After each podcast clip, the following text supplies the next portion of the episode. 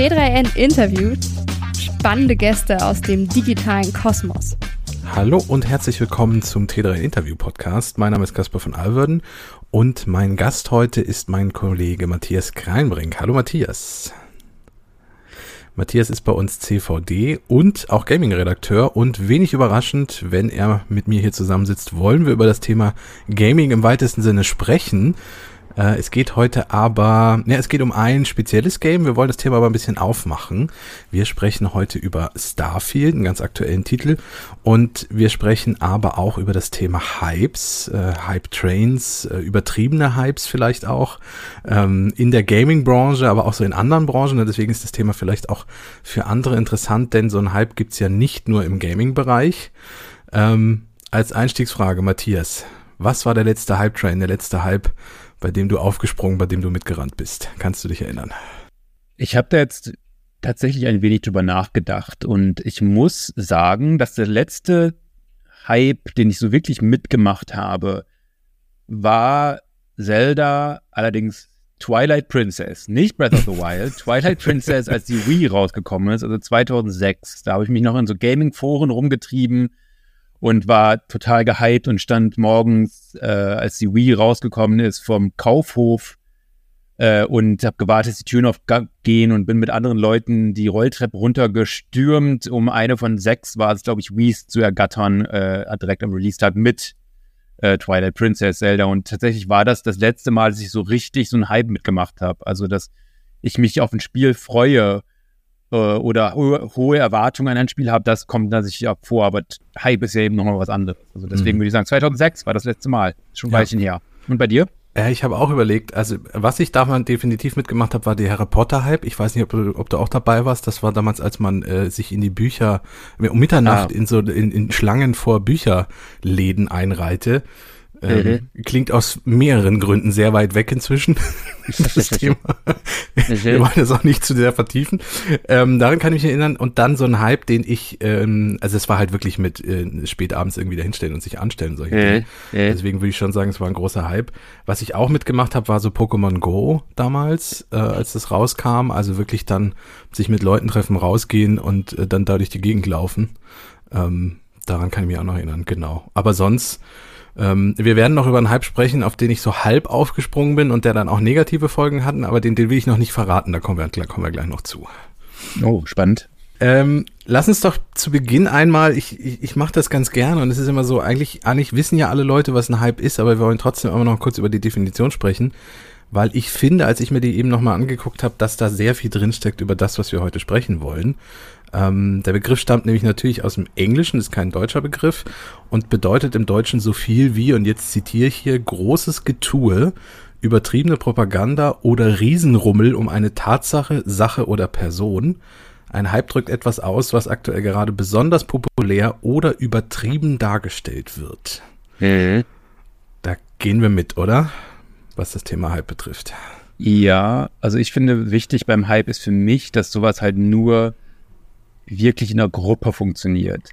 Also ich kann natürlich mich als Einzelperson auf irgendetwas total freuen, aber ob das dann Hype ist, ist, also für mich gehört immer noch dazu eben so dieser Resonanzraum von vielen Menschen, mhm. die auf etwas hinfiebern oder etwas besonders feiern. Also dieses, dieser, diese wirklich die, die Masse macht für mich aus. Die Gruppe, die Masse und der, und der Resonanzraum, das ist für mich wichtig, dass es beim Hype dazu gehört die das auch am Leben hält, anfeuert und betreibt ja auch, ne? Also so ein Hype ist ja äh, genau gegenseitig verstärkt auch. Genau, ja, genau, so ja, gegenseitiges ja. Verstärken, also dass man sich durch diesen Resonanzraum wie so Echo, kann man sich das vorstellen, dass es immer lauter und lauter und lauter wird, bis es irgendwann so verzerrt ist, dass man eigentlich gar nicht mehr richtig feststellt, warum, woher kommt das eigentlich? Woher kommt diese Stimme? Ja, also das finde ich ist so wichtig, dass es irgendwann so ein, so ein Selbstläufer wird, auch ganz oft. Da steckt sehr viel drin. Ähm, ich habe mhm. noch aufgeschrieben, Unterschied Hype und Trend, äh, um das auch nochmal ein bisschen klar zu machen.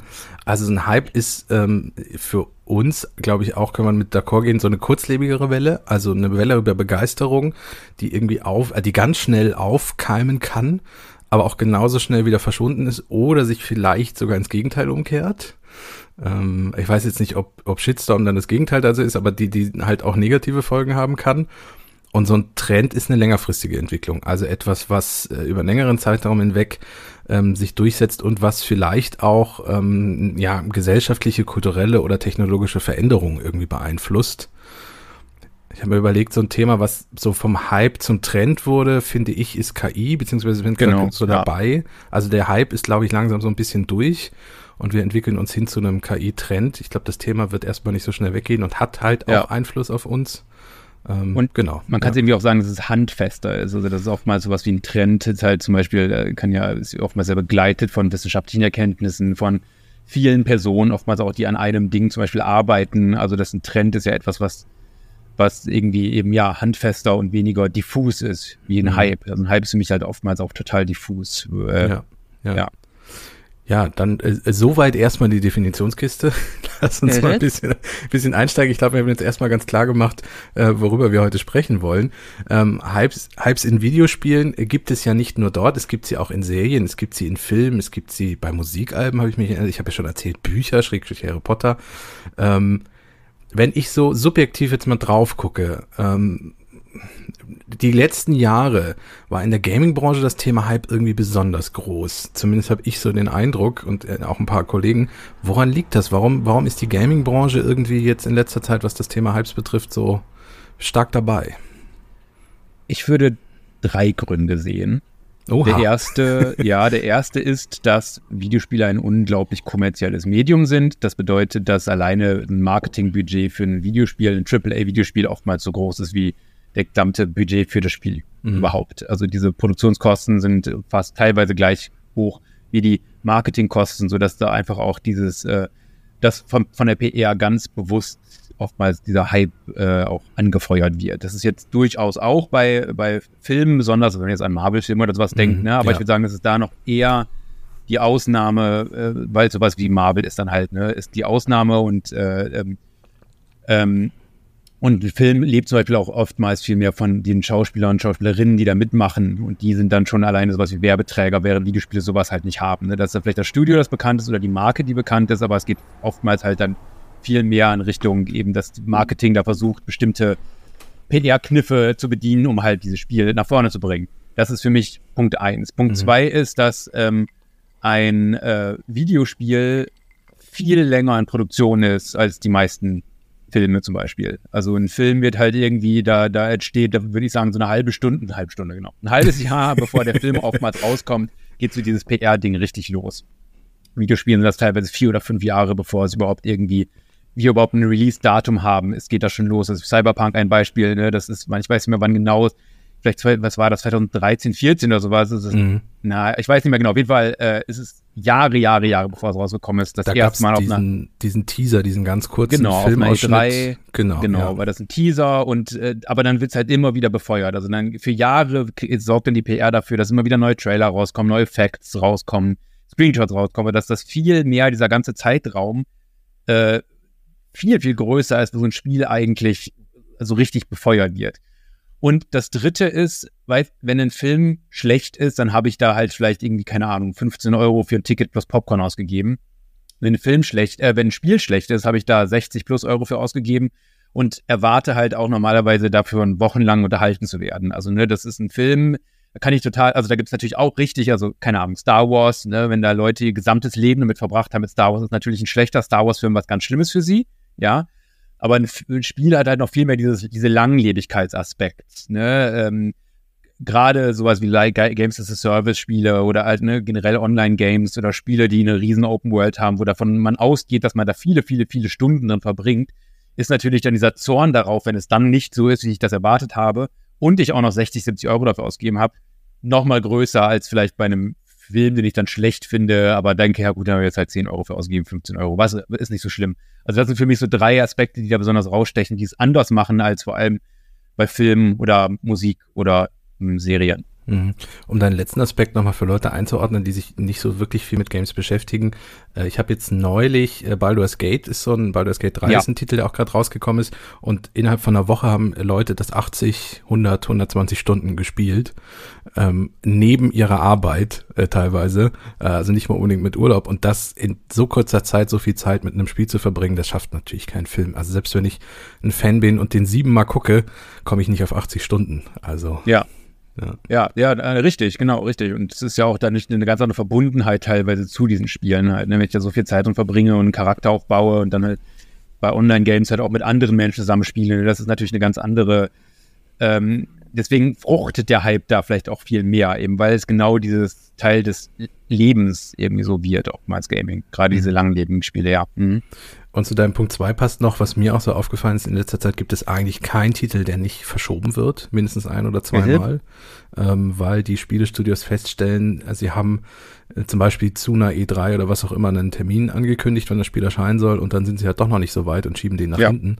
Das passiert bei Filmen deutlich seltener. Also es passiert jetzt gerade wegen dem Autorenstreit, mhm. ähm, weil die oder äh, wegen Corona passiert Co ist, ne? Genau, weil, ja. Klar, Kinos äh, einfach zu, ne? Ja. ja. niemand kann reingehen, klar. Genau. Äh, aber äh, das ist halt eher die Ausnahme, dass jetzt zum Beispiel ein Dune 2 äh, doch nicht im November erscheint, sondern erst nächstes Jahr.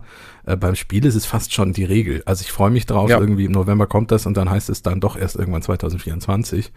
Ja. Ähm, das trägt natürlich auch nochmal dazu bei. Ja, und das trägt dazu bei, dass bei vielen Spielen zum Zeitpunkt des Releases die Gemüter von so vielen Menschen, die halt sehr, sehr investiert in dieses Hobby sind, und ich möchte teilweise sagen, vielleicht auch auf ein wenig ungesunde Art und Weise, oder sagen wir zumindest auf eine, eine wenig unbalancierte Art und Weise, sagen wir das besser, Art und Weise damit verbunden sind, durch dreifache Verschriebung oder sowas dann natürlich schon so, so, so einen Schmelzpunkt erreicht habe, bevor das Spiel überhaupt erschienen ist halt und wir dann schon an so ein, auf so einer 180 sind, äh, und dann natürlich viel mehr diese, diese, dieses Explosive halt passieren kann, wenn dann das Spiel nicht genau das abliefert, was es abliefern soll.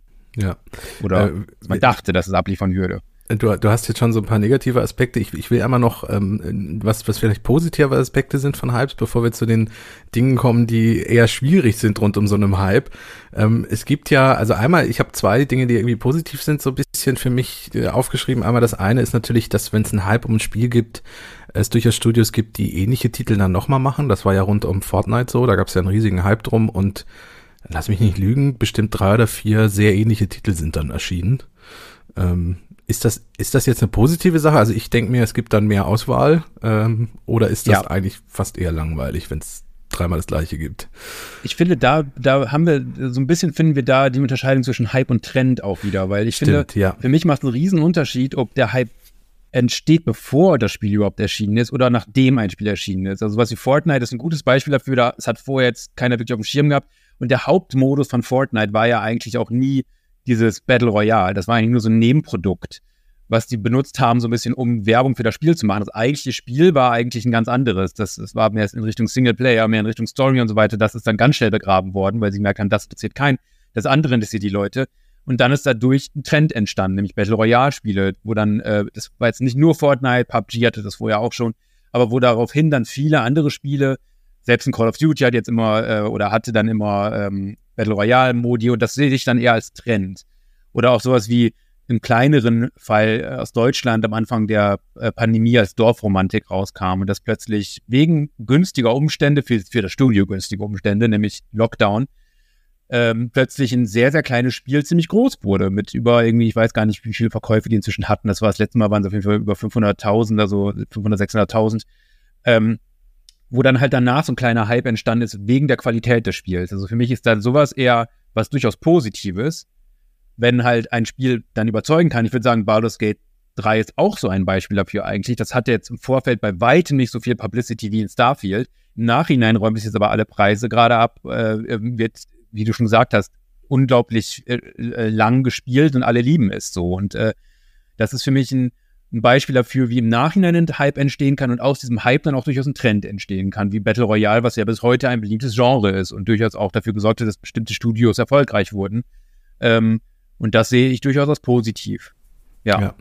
Ähm, ich habe ja auch schon Pokémon Go erwähnt, die ja auch rund um den Hype irgendwie, den, den hat es definitiv gut getan. Also ich denke, die Downloadzahlen wären nicht so hoch gewesen, wenn es da nicht einen Hype um das Spiel rum gegeben hätte, Absolut. weil es ja schon ja.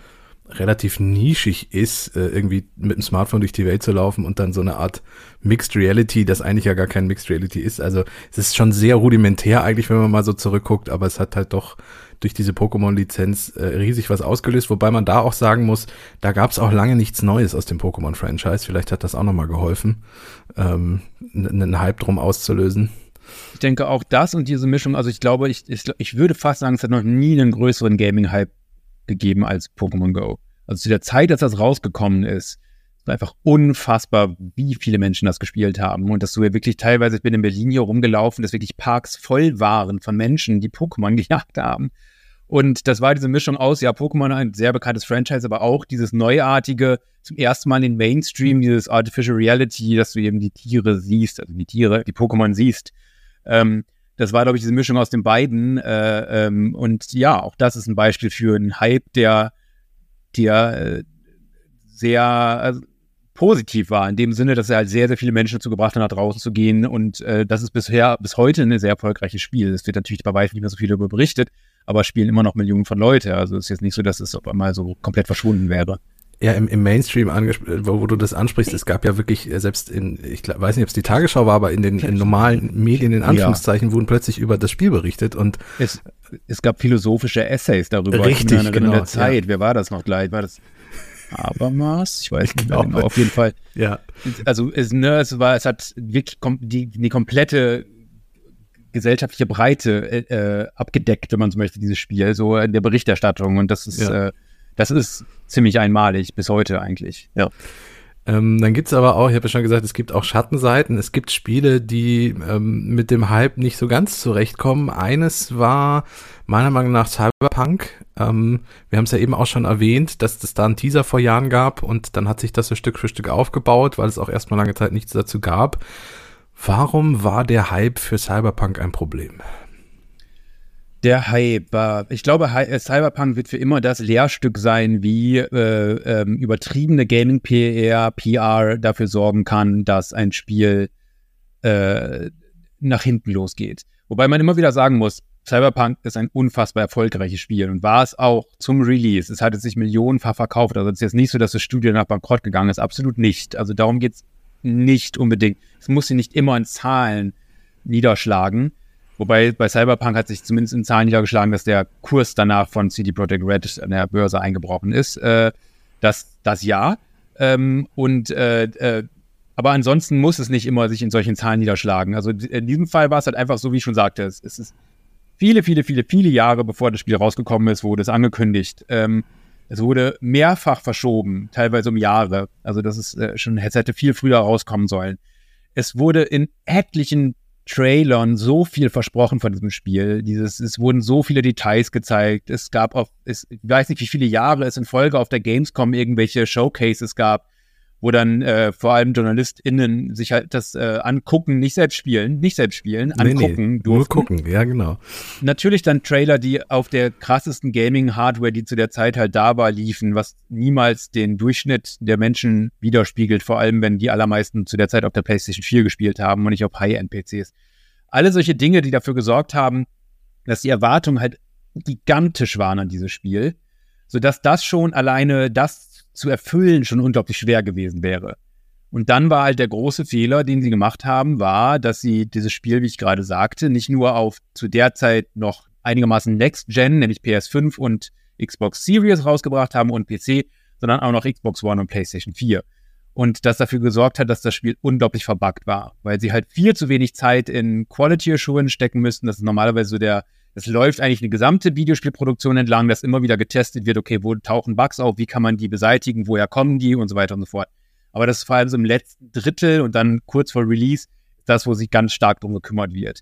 Dass geguckt wird, dass allermeisten Bugs aus dem Spiel verschwinden. Es werden niemals alle sein, weil du kannst ein Videospiel komplett ohne Bugs, das ist überhaupt nicht möglich. Videospiele sind so komplexe äh, Wesen, die komplett ohne Fehler rauszubringen, ist gar nicht möglich, sondern der normale Prozess von einem Videospiel ist, das kommt raus und dann spielen das ein paar hunderttausend bis Millionen Leute und die entdecken natürlich ganz viele neue Fehler und diese Fehler werden dann im Laufe der Jahr oder Monate nach dem Release gepatcht.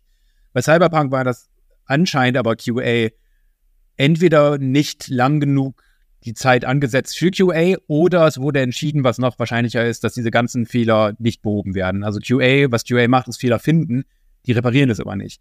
Fehler werden gefunden und die werden dann von, da muss entschieden werden, okay, ist das ein zu großer Fehler? Wenn ja, muss der vor dem Release gepatcht werden. Wenn nicht, dann kann es auch mit diesem Fehler gepatcht, äh, ge geschippt werden, also ausgeliefert werden. Und wahrscheinlich wurden da die Entscheidung getroffen, nee, raus damit jetzt. Sie haben es oft genug verschoben, es muss jetzt raus. Zumal es ja auch irgendwie November 2020 war und wunderbar fürs Weihnachtsgeschäft. Und ja, dann kam bei dem Spiel raus, das unglaublich ähm, äh, fehlerhaft war. Tausende Bugs, Abstürze, ähm, Framerate-Einbrüche. Es war auf einigen Plattformen wie in der PlayStation 4 halt echt schwierig zu spielen. Es wurde dann ja auch aus dem PlayStation, PlayStation Store geschmissen von Sony, weil äh, das nicht mehr deren Qualität entsprach, angeblich.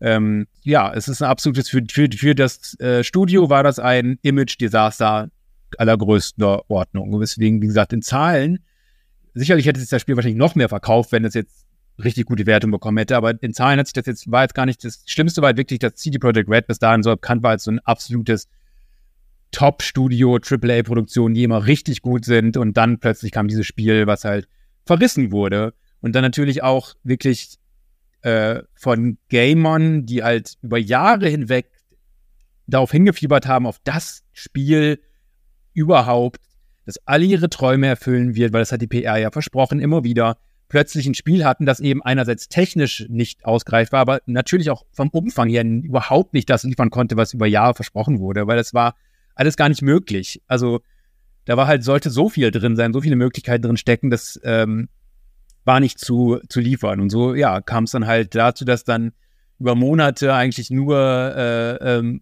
so unglaublich toxischen Diskurs nur noch um Cyberpunk gab und äh, es gar nicht mehr möglich war, sachlich darüber zu sprechen, was hat das Spiel denn jetzt gut gemacht und was nicht, weil es einfach nur ein einziges Rumgehate, Rumgeflame oder auch immer noch teilweise Rumgehype war, weil es dann halt doch ein paar Leute gab, die es auf High-End-PCs gespielt haben und dachten, wieso wird denn, wo ist das Problem?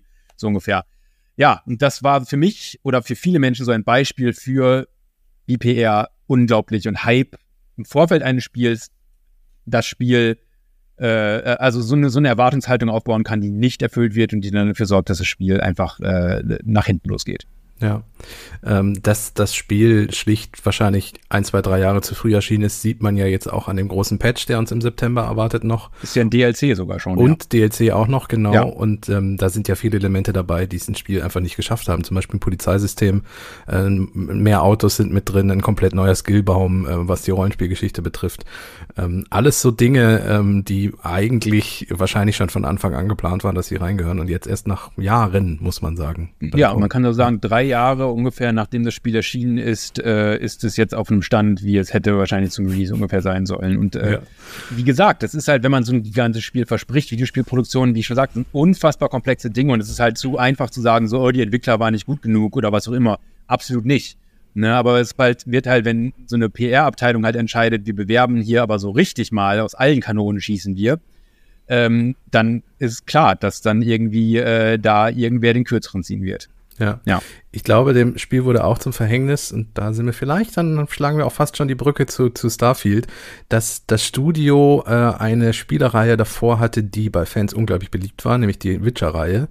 Ähm, und dass die Hoffnung so ein bisschen war, wir nehmen viele von diesen Rollenspielelementen, die es beim Witcher gibt und die funktionieren, und führen sie in ein anderes Setting, einfach in eine ähm, ja, dystopische Cyberwelt, Cyberpunk-Welt. Ähm, ich glaube, das hat dem Spiel auch so ein bisschen das Genick gebrochen, weil ja das gar nicht unbedingt der Ansatz war. Also man reitet ja jetzt nicht mehr mit dem Pferd und spielt einen Hexer in, in Cyberpunk. Ähm, also da die Erwartung zu erfüllen, das war ja auch schon fast unmöglich dann dadurch, oder? Ja, ja, und The Witcher war halt auch ein gigantisches Spiel, das auch, was viele vergessen haben, zum Release durchaus ein paar Problemchen hatte, aber bei weitem nicht so große. Ja. Und erst im Laufe der Jahre mit Patches und DLCs immer größer wurde und tatsächlich auch irgendwann so ein Punkt erreicht hat. Und das war doch das erste Spiel von CD Projekt Red, was so wirklich so richtig, richtig, richtig den Mainstream getroffen hat. Also das war so dieses Witcher 3 war so deren Riesengame, was sich dann millionenfach verkauft hat. Ähm, bei weitem mehr als die Teile davor und wo das zum ersten Mal halt so richtig so einen Nerv getroffen hat, das Spiel. Mhm. Und dann ja auch auf ganz viele äh, portiert wurde, auf ganz viele Systeme. Jetzt eben, ne, Switch hat jetzt auch noch eine, vor Jahren eine Version bekommen. Dann äh, ähm, ähm, gab es halt Next-Gen-Version und so weiter und so fort. Und darauf basierend ist dann natürlich auch äh, die, dieser PR-Zug aufgesprungen, hat er gesagt, so, ne, hat er auf dieses Vertrauen, was dann dadurch halt da war, ist darauf aufgesetzt und halt dieses gigantische Spiel versprochen, ja. Und ähnlich durchaus ist es bei Starfield auch, wobei bei Starfield ist eigentlich noch interessanter ist, ähm, würde ich sagen, dass der letzte Titel von diesem Studio, auch wenn es, also Fallout 76, was ja so ein MMORPG, also Massively Multiplayer Online Roleplaying Game, mhm ein Online-Spiel war, äh, im Fallout-Universum halt einen absoluten Desaster-Launch hatte.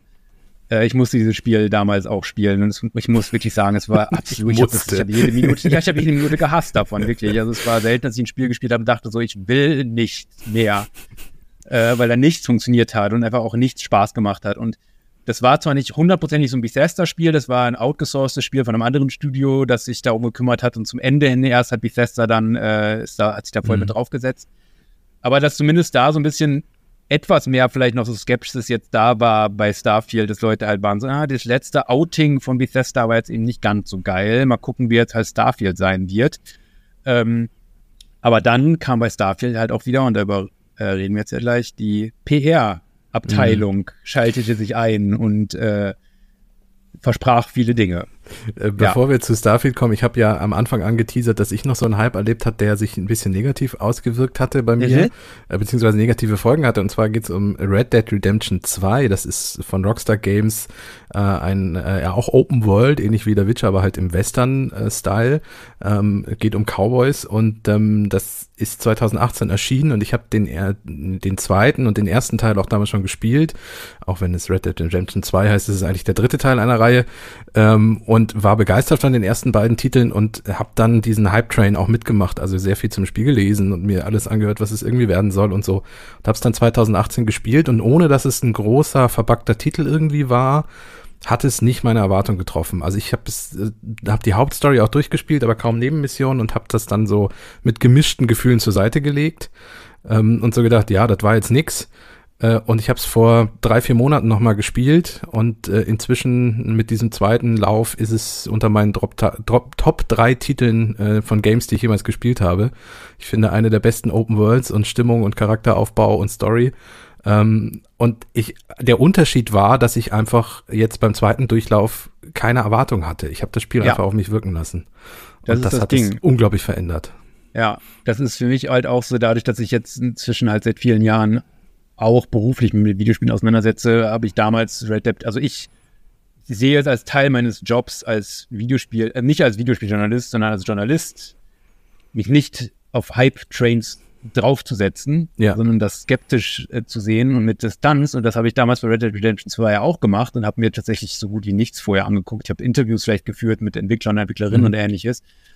Ähm, äh, aber auch da mit dem nötigen Wissen, dass die natürlich Dinge erzählen, die mit, ne, die man mit Vorsicht zu genießen hat. Aber ich fand das Spiel deswegen auch schon zum Release ziemlich gut und habe das äh, versucht, so objektiv wie möglich zu betrachten und habe es sehr gut gefunden. Ähm, aber ich kann es sehr gut verstehen, aber da sieht man ja genau das, was ich meine. So dieses, wie Hype dafür sorgen kann, dass, äh, dass da so was aufgebaut wird im Kopf äh, einer einzelnen Person in diesem Echo-Raum von vielen Fans, die alle sagen, oh, das wird so toll und guck, hast du das gesehen und guck dir mal dieses Detail in dem Trailer an und der Entwickler hat hier das gesagt und die Entwicklerin hat das gesagt und, oh, und jedes wird, alles wird so aufgebauscht ohne Ende und zum Ende hat man dann halt so ein so ein Traumgebilde äh, äh, vor sich, was halt kein Spiel sein kann. Und äh, deswegen kann ich gut nachvollziehen, dass für dich Red Dead Redemption 2 sowas war. Ja. Ja, ja, wie gesagt, Top 3 inzwischen und äh, ja. auch äh, fünf Jahre nach dem Release immer noch großartige Grafik. Ja, und auch was Open World betrifft, finde ich immer noch nicht eingeholt, aber ja, ähm, ich, ja, ich auch so wir wollten über Starfield sprechen. Ja. ähm, bevor wir über Hype bei Starfield und negative Folgen und so weiter und so fort sprechen, ich will dich einfach mal fragen, wie, du hast das Spiel ja jetzt schon eine Weile ja. getestet. Ähm, ja. In, in Transparenzhinweis, heute ist äh, Mittwoch, wenn wir das aufnehmen. Heute erscheint es dann auch offiziell. Du durftest es dir vorher natürlich ausführlich schon angucken als, als Videospieljournalist. Wie findest du denn das Spiel und äh, sollte ich es auch spielen? also ich habe jetzt so gut 30 Stunden gespielt ähm, und ich muss da wieder, ich muss zwei verschiedene Antworten geben. Äh, ich muss, meine erste Antwort ist, mir hat es nicht sonderlich gefallen. Okay. Äh, die zweite Antwort ist, es ist ein ziemlich gutes Spiel. Aha, okay, das ist jetzt, äh, du baust einen Spannungsbogen auf, ja, ja. Ja, und dann beide Dinge können halt wahr sein. Es kann sein, dass ich mich persönlich dieses Spiel nicht sonderlich begeistert, aber trotzdem ich sehe, dass es ein gutes Spiel ist. Und das ist es absolut. Es ist ein Spiel, das bei weitem nicht so verbuggt ist wie andere Bethesda-Spiele. Es ist ein Spiel mit unglaublich viel Umfang, ganz viel Gaming-Mechaniken. Man kann sich da zügeln und loslassen, wie man will. Man kann Dinge tun, alles Mögliche. Gleichzeitig ist es äh, für mich persönlich, ähm, ja, nach diesen 30 Stunden werde ich keine weiteren 30 Stunden da reinstecken. So viel steht für mich fest, weil es, ähm, und es hat teilweise auch durchaus was mit, mit dem zu tun, was vorher ja gesagt wurde, was Starfield ist und was es schlussendlich tatsächlich ist. Versprochen, mehr oder weniger in ganz vielen Trailern und was an, an Material gezeigt wurde und worauf der Fokus vor allem gelegt wurde und der Schwerpunkt gelegt wurde, war, oh, wir haben hier tausend Planeten, die ihr erkunden könnt. Äh, es geht darum, ein gigantisches Universum, das ihr entdecken könnt, wo es ganz viele Sachen zu sehen gibt. Am Ende ist es ein ziemliches Standard Bethesda-Rollenspiel, was vor allem sich um tausende Stunden von Dialogen dreht, um äh, Entscheidungen, die getroffen werden, und äh, ganz viel Loot. Also tausende von Gegenständen, die eingesammelt werden können. Das ist, und das ist halt Bethesda-Rollenspiele seit Anno Dunomal halt so. Ne? Also das ist jetzt wirklich, das ist halt, deswegen, Starfield ist kaum, ist nichts Neues. Man kann jetzt nicht sagen, wie zum Beispiel Red Dead Redemption 2, wo man sagen kann, es hat mir vielleicht gefallen, aber es hat einen gigantischen Schritt bei Open Worlds gemacht. Kann man, kann ich bei Starfield nicht sagen, dass sie einen gigantischen Schritt irgendwo hin machen. Weil es ist halt kein Erkundungsspiel, wo du tausend Planeten, du hast tausend Planeten, aber davon sind 950 uninteressant. Du kannst erkunden, aber du kannst nicht wirklich erkunden. Das, was du nämlich machst, ist sich durch, durch, äh, durch äh, Menüs klicken und anwählen, zu welchem Planeten du fliegen willst und dann fliegst du dahin. Es gab jetzt gerade, äh, machen jetzt gerade so Streamer und YouTuber, dass sie versuchen, wie lange es dauert, bis man tatsächlich bei einem, also wenn man in ein Raumschiff steigt und dann zu einem Planeten hinfliegen will, fliegt man halt sieb, sieben Stunden so ungefähr und dann klippt man durch den Planeten durch, weil der Planet ist einfach nur ein niedrig aufgelöstes JPEG. Und äh, davon gibt es halt Tausende. Das heißt, dieses Universum ist, ist äh, existiert nur als verschiedene Bilder, wenn man so möchte. Je näher man kommt, desto schlechter aufgelöst sind, bis man dann durchfliegt, weil man kann nicht wirklich landen auf einem Planeten. Das geht nur über, über das Menü, wo ich anwähle, ich möchte jetzt landen, dann kommt eine Cutscene und ich bin auf dem Planeten. Dann habe ich auf dem Planeten einen bestimmten Parameter, den ich erkunden kann und dann sagt mir das irgendwann, du sollst jetzt zurück zu deinem Schiff gehen. Und in diesem Parameter entdecke ich da so ein paar Aliens, die sich seltsam bewegen und ein paar Rohstoffe und manchmal irgendeine alleine eine leerstehende Fabrik. Das heißt, die wirklich interessanten Orte in Starfield sind Teil der Mission oder Nebenmission, die ich halt anwählen kann.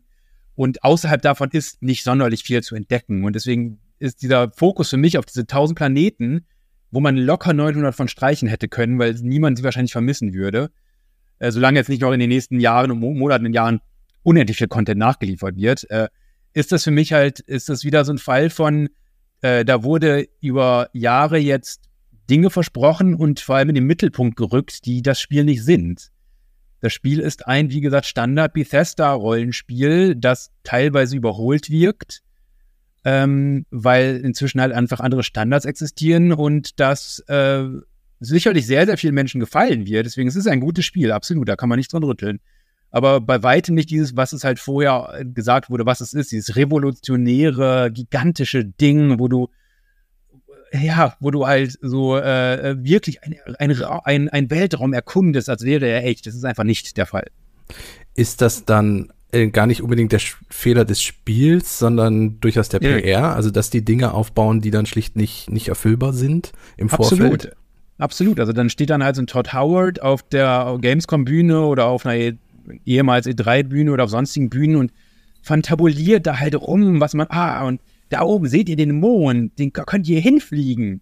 Das stimmt zwar irgendwie, weil er, aber dann ist der Mond halt ein JPEG, ne? Also das, äh, oder du klickst halt Menü an und sagst zum Mond fliegen und dann Cutscene und du bist auf dem Mond. Also das sind alles so Sachen, es stimmt irgendwie, aber es ist natürlich nicht das, was die Leute dann gedacht haben, was es sein würde. Und, ähm, und es, äh, Starfield bei weitem nicht so ein Desaster wie zum Beispiel ein Fallout 76 oder ein Cyberpunk 2077. Mhm. Das hat aktuell, glaube ich, eine Metacritic von 86, aber wenn wir ganz ehrlich sind, bei einem AAA-Videospiel, das so der Hoffnungsträger von einem großen Unternehmen wie Microsoft in diesem Fall war, ist eine 86 schon ziemlich enttäuschend. Das muss man sagen. Das ist eigentlich total pervers, weil 86 ein sehr, sehr gutes Spiel ist, aber bei den komischen Videospielwertungen, die eigentlich ab 7 schon unglaublich schlecht sind. Also alles, was so unter sieben ist, ist schon so, oh mein Gott, auf gar keinen Fall spielen. Und alles über 90 ist näher und langsam sehr gut. Alles dazwischen ist so Mittelmaß. Ähm, es ist pervers, wirklich, also das ist, ne, das ist bekloppt. Aber so ist es nun mal. Und so eine 86 Metacritic für so ein Spiel ist nicht das, was sich die EntwicklerInnen sicherlich vorher gehofft hatten. Absolut nicht. Und die PR auch nicht und auch sonst niemand. Die hatten alle gehofft, das wird ein 95-Spiel mhm. und so ein Contender für Game of the Year. Und das wird höchstwahrscheinlich nicht sein. Ja, das hat man auch, ähm, wenn man sich so Videos anguckt, wo die Entwicklerinnen von dem Spiel mal erzählen. Also sie haben da, das glaube ich, auch wirklich Herzblut reingesteckt. Das ist Natürlich. ja auch seit Jahren schon in der Entwicklung. Ja. Das ist vielleicht auch ein Problem, weil wir ja schon gesagt haben, es wird immer wieder Titel verschoben. Mhm. Ähm, und in der Zeit wird das Spiel ja nur verbessert, aber technisch zum Beispiel nichts mehr an den Grundlagen geändert. Nein. Ähm, das ist was, was viele nämlich glauben, dass wenn ein Spiel verschoben wird, dass dann so, oh, dann ist da noch mehr drin. Mm, nein, genau. nein, es geht nein, nein. darum, das, was schon da ist, besser zu machen über, oder überhaupt mal funktionieren zu lassen. Spielbar zu machen, genau. Genau. Ja. Und das ist mir halt auch ganz wichtig dabei zu sagen, dass oftmals die Entwickler und Entwicklerinnen die ersten sind, die unter Hype leiden. Mm. Weil die, wie du schon sagtest, die arbeiten mitunter jahrelang an diesen Spielen und crunchen in schlechten Spielstudios, die schlecht organisiert sind und haben, und haben da Überstunden ohne Ende und arbeiten sich bis zur Erschöpfung. Ja. Und das sind die ersten, die diesen ganzen Hass abbekommen, wenn das Spiel dann eben nicht so ist, wie es, wie es versprochen wurde. Dabei war es ja nicht ihr Versprechen. Also es ist ja nicht so, dass sich irgendwie so eine Game Designerin, die jetzt an Starfield arbeitet, eine von, keine Ahnung, 50 Game Designerinnen so die Trailer erfunden hätte, die dafür rausgekommen sind. Ne? Das macht ja die PR. Da gibt es ja eine extra Abteilung dafür, die das macht, die das zusammenschneidet, die entscheidet, worauf legen wir den Fokus in unserer Kampagne und so weiter und so fort was versprechen wir? Das sind ja sicherlich nicht die EntwicklerInnen, die das tun, mhm. sondern das machen andere. Und deswegen ist mir halt wirklich zu wichtig zu sagen, dass bei diesem übertriebenen Hype alle darunter leiden. Das Spielstudio, die Leute, die da arbeiten, die Industrie als solche, weil halt immer wieder Enttäuschung, Enttäuschung, Enttäuschung und dadurch halt auch irgendwie so teilweise toxische Diskurse entstehen und natürlich die Menschen, die Videospiele spielen auch und die immer noch heute den Schritt tun, Videospiele vorzubestellen ähm, und dann halt plötzlich irgendwie für eine Special Edition vielleicht mal 150 Euro ausgegeben haben und dann ein Spiel haben, das nicht funktioniert. Oder vielleicht erst in einem halben Jahr funktioniert, was wie gesagt bei Starfield nicht der Fall ist, aber was sehr immer wieder passiert halt, ne? Und deswegen ist halt Hype für mich sowas, was, ähm, was äh, niemandem gut tut, niemandem. Ja. Cyberpunk war der letzte Titel, den ich vorbestellt habe, seitdem keinen einzigen mehr vorbestellt. Ja, nee, wirklich. Nein. Aus Gründen. Ich würde allen Menschen raten, niemals ein Videospiel vorzubestellen. Das Einzige, was ich sagen würde, unterstützt Indie-Studios, indem ihr sowas wie eine, Wish, äh, äh, Wishlist auf auf Steam setzt, die Spiele oder da vielleicht in Early Access mal ein bisschen Geld investiert, sagen, ja, damit also sie ihre Spiele besser machen können. So, bei Subnautica Below Zero habe ich zum Beispiel die ganze Open Access äh, Dings ja. mitgemacht. Das kostet ja auch schon ein bisschen Geld, aber unterstützt genau. die Entwickler dann und dann kann man, das ist, man muss auch dann wissen, dass man ein unfertiges Spiel bekommt. Also man kann dann nur bis zu einem bestimmten Punkt zum Beispiel der Story folgen oder die ist noch nicht vertont oder äh, einzelne Elemente fehlen noch oder man schwimmt in einem Bereich, da ist noch nichts. Ähm, das muss man wissen, aber es ist sehr spannend dann auch diese Entwicklung mitzubekommen. Mit jedem Update wird's halt wirklich größer, besser, spannender, aber das ist auch offen und transparent. Es ist nicht Richtig, so, das dass jemand sich hinstellt und sagt, für 79 Euro kriegst du einen fertigen Titel und am Ende ist es halt doch eigentlich nur ja. Open Access. Ja. Richtig, der Unterschied ist halt auch, wenn du in die Studio, oh Gott, oh Gott, in die Studio unterstützt, du tatsächlich oftmals mit dem Geld dafür sorgst, dass das Spiel besser wird. Ja, genau. Und das ist passiert bei einem AAA-Videospiel nicht. Wenn du, also diese, dass die vielen Menschen sich Cyberpunk gekauft haben, hat jetzt nicht unbedingt dafür gesorgt, dass jetzt Phantom Liberty rauskommt. Also das Geld hat nicht dafür gesorgt. Das Geld hatten sie auch schon vorher. Also dieses bei einem AAA-Studio vorzubestellen, bedeutet nicht, dass dadurch irgendwas besser wird an dem Spiel. Deswegen würde ich wirklich allen Menschen raten, bestellt keine AAA-Videospiele vor. Erstens, also die sind sowieso, du kannst sie auch noch einfach am Tag selbst kaufen, indem du entweder zum Mediamarkt fährst oder irgendeinem anderen Elektromarkt deiner Wahl oder online gehst und das Spiel runterlädst. Also, ne, warte die ersten Wertungen ab. Nicht nur KritikerInnen-Wertungen, wenn ich jetzt äh, äh, dem kritisch gegenüberstehe, sondern auch, was sagen SpielerInnen selbst, was sagen irgendwelche YouTuber, sonstige Streamer, was sagen die, wie finden die das Spiel? Wartet sowas ab und entscheidet dann, kaufe ich mir das Spiel, möchte ich das jetzt schon spielen oder möchte ich die bewusste Entscheidung machen und sagen, nee, ich kaufe mir das erst in einem Jahr, wenn alles rausgepatcht wurde, was jetzt das Spiel schlecht macht und setze das Zeichen, dass ich dann erst in einem Jahr kaufe und dann vielleicht auch diese Studios irgendwann lernen so, ah, guck mal, wenn wir fertige Spiele rausbringen, dann kaufen das ja viel mehr Leute, als wenn wir ein unfertiges Spiel rausbringen. Noch sind wir an einem Punkt, wo die Studios denken so, wir können rausbringen, was wir wollen, kaufen doch eh die Leute. Ja, ja, ja. so. Vor allem, wenn eine große Marke dahinter steht. Ähm, jetzt haben wir natürlich noch andere große Spielemarken und wir haben einen ja schon seit einer Weile schwelenden Hype um einen anderen Titel, nämlich GTA 6. äh, von Rockstar Games. Das sind die, die ich auch schon bei Red Dead Redemption angesprochen hatte. Ähm, die haben ja noch eine zweite große Spielerei, eigentlich ja noch viel größer. Das ist ja der, der große, ein, ja, es ist der erfolgreichste Gaming-Titel irgendwie überhaupt mit GTA 5. Ähm, vor Jahrzehnten langsam, ist, ist es jetzt schon ein Jahrzehnt, dass der Titel draußen ist? Es fühlt sich an wie ein ich Jahrzehnt. Ich glaube tatsächlich, es ist ein Jahrzehnt. Also ich glaube, die erste Version kam für die PS Drei. Drei. Ich glaube nämlich, ich habe sie ähm, auf der ähm, Xbox 360 gespielt GTA. damals. Ähm, ich glaube, das kam 2013 tatsächlich. Ja, 17. September 2013. Wir haben jetzt Guck. ziemlich genau vor ja, zehn Jahren. Also vor ziemlich genau ja. zehn Jahren war GTA 5 draußen. Seitdem ist in der GTA-Reihe nichts mehr passiert außer Updates und äh, online, GTA Online ein bisschen verbessert und solche Dinge. Ähm, das heißt, der Hype geht eigentlich seit zehn Jahren schon los. Ähm, GTA 6 Rockstar, man fährt so ein bisschen die Taktik gerade, einfach gar nichts zu sagen. Ähm, ist das eine Möglichkeit, wie man sich vor zu hohen Erwartungen schützen kann? Beziehungsweise ähm, kann Rockstar dem, was da sich gerade so aufbaut, überhaupt gerecht werden, wenn GTA 6 dann, dann wirklich mal irgendwann äh, passieren ja. wird? Weil das es in Entwicklung ist, davon können wir einfach ausgehen. Das ist ja auch schon äh, bestätigt worden. Aber ähm, ja, wie, wie steht's da um GTA 6? Man kann bei Rockstar bisher tatsächlich sagen, das ist neben zum Beispiel wie Nintendo oder auch Sony mit ihren First-Party-Studios, wenn es um deren wirkliche wichtigsten Marken geht, dann bringen die keine beschissenen Spiele raus, weil die wissen, mhm. dass die davon leben. Also wenn Nintendo plötzlich ein Super Mario 3D rausbringt, das äh, schlecht verbuggt wäre. Ja, das genau. ist der Tag, an dem man sagen muss, oh, das war's mit Nintendo, weil da steht tatsächlich, dafür steht dieses, dafür steht Nintendo die bringen manchmal so kleinere, Studi kleinere Spiele so raus, die dann vielleicht nicht ganz so gute Wertung bekommen, aber wirklich die Blockbuster, großen Tentpole-Spiele, die die rausbringen, die sind, da weiß man, die haben da so viel Zeit reingesteckt, dass sie sicher sein können, dass das richtig gute Spiele sind, weil davon leben die das Ding bei GTA ist halt, das, der, das hat schon lange, da, da brauchst gar keinen Input mehr, damit Hype entsteht. Also das ist eine von diesen Marken, das, da muss man das, das, da, da brauchst gar keine PR-Abteilung mehr, Stimmt. Um, damit dieser Hype entsteht. Das selbst Gegenteil ist ja sogar passiert. Selbst wenn sie es auf morgen auf den Markt schmeißen, es wird sich verkaufen wie warme Semmel. Ja, natürlich. So. Und ja. sie müssen, ja, richtig, sie müssten da gar nichts zu sagen. Und äh, vor ein paar Monaten sind ja so erste ähm, äh, ziemlich frühe wahrscheinlich Builds von dem Spiel tatsächlich ja geleakt. Also wo man schon ein bisschen gesehen hat, was man in dem Spiel tun kann und so. Und da ist ja das Gegenteil passiert, dass halt mhm. Leute so waren, oh, das sieht ja so schlecht aus, was ist denn da los? Und wo dann auch so einige EntwicklerInnen sich so geäußert haben und gesagt haben, ja, deswegen sollte man halt eigentlich nie frühzeitig etwas von seinem Spiel zeigen, weil natürlich sieht ein Spiel Jahre vor dem Release scheiße aus. Diese ja. grafische, dieses grafische Hochpolieren, das passiert zum Release. Das ist ja, die, die machen ja nicht schon diese krassen Details und diese Rechen, also diese, diese krassen äh, ähm, Grafiken, die ganz viel Rechenpower brauchen, das wird passiert am Ende.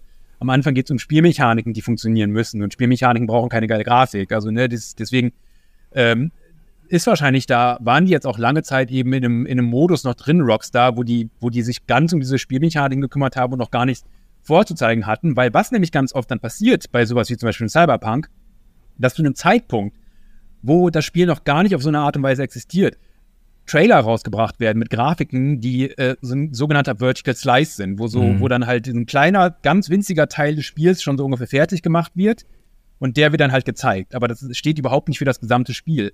Und dadurch werden dann halt auch Grafiken oftmals gezeigt, die noch überhaupt nicht existieren. Und das heißt, es sind mehr oder weniger Trailer, die, ähm, ich will jetzt nicht Lügen sagen, aber die lügen.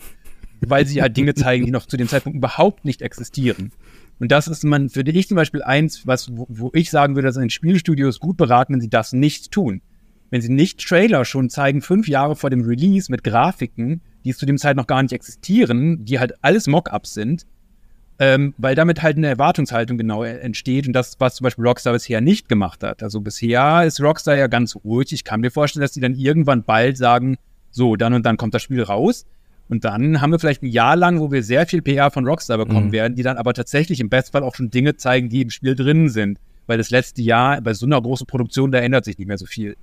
Und ähm, und die ja das, wahrscheinlich ja. eh, weil du sagst, sie werden nur fertige Titel rausbringen, ein Jahr mindestens damit zubringen, dann auch wirklich alle Bugs rauszukriegen. Absolut. Also das, das heißt, da kann man dann schon Dinge zeigen, weil das Spiel sich einfach äh, inhaltlich nicht mehr groß ändern wird, dann in der Zeit wahrscheinlich. Richtig, genau, richtig, ja. genau. Da wird inhaltlich nicht mehr viel passiert, da wird halt noch umpoliert, ne? Da werden ja eben Bugs rausge diese ganze Post, also diese ganze Endproduktion dann halt, ne, wo es dann mhm. wirklich darum geht, alles fertig zu machen, die oftmals durchaus die stressigste Phase ist, weil es da wirklich darum geht, alles muss zum gleichen Zeitpunkt ja fertig werden. Mhm. Und das sind so viele verschiedene Gewerke bei einem Videospiel.